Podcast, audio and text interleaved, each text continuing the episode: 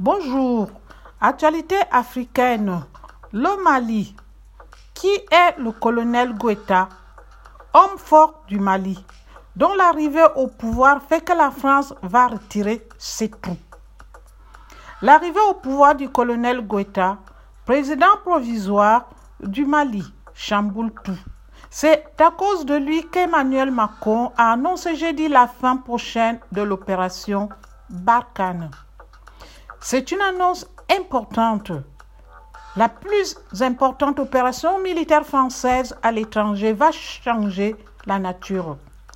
Barkhane, avec ses 5000 hommes, vont laisser la place à une force internationale. Un dispositif qui sera beaucoup plus modeste et ce retrait français, il est dû en grande partie à un homme, le colonel Assimi Goïta. En août dernier, celui qui avait pris la tête d'un groupe d'officiers qui avait renversé le président en exercice. Sous la pression de la France et des pays voisins du Mali, il avait officiellement laissé le pouvoir à un civil. En réalité, un général qui venait de prendre sa retraite. Mais il y a quelques semaines, le colonel Guetta, mécontent des décisions de ce président, a organisé un deuxième coup d'État.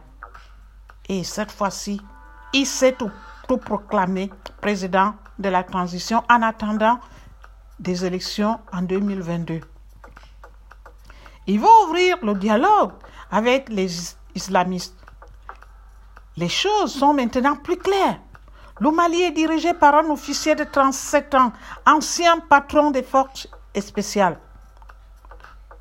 Un homme qui n'a pas beaucoup de charisme, qui parle peu et avec une toute petite voix. Un fils d'officier, élevé dans des internats militaires, soldat à 100% et à travers lui. C'est bien l'armée malienne qui a pris le pouvoir. L'objectif du colonel Goïta, c'est d'ouvrir le dialogue avec les islamistes.